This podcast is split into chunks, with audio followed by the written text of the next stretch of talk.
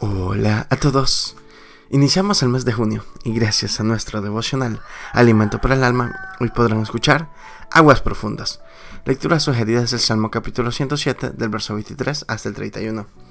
Nos dice su verso 31, Alaben la misericordia de Jehová y sus maravillas para con los hijos de los hombres. Este salmo presenta cuatro cuadros sobre la misericordia y bondad de Dios. Son casos de aflicción y angustia, los que tomaron el camino equivocado, los rebeldes y los insensatos que hicieron el mal. Pero el último cuadro es diferente.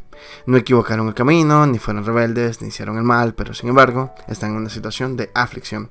Son los que trabajan comerciando en alta mar y saben que hay calmas engañosas que son sucedidas por terribles e inesperadas tormentas.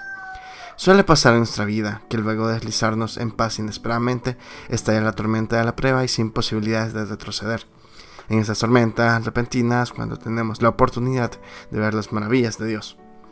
El Señor nos manda abundantes bendiciones, pero también aflicciones que nos permiten reconocerlo profundamente y nos fortalece espiritualmente.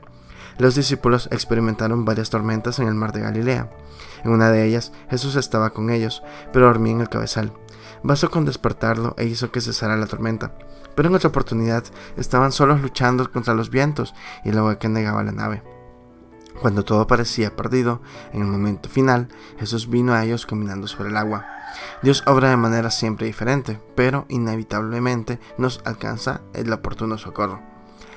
Interpretemos siempre la aflicción de la luz del amor a Dios, aprendamos a ser pacientes y tratemos de entender el porqué del accionar del Señor. Siempre tengamos presente el ejemplo de Job. En todo esto, no pecó. Job 1.22 Devocional escrito por Salvador de Lutri en Argentina. Las tormentas inesperadas fortalecen nuestra vida y nos enseñan a depender del Señor. Muchas gracias por escuchar.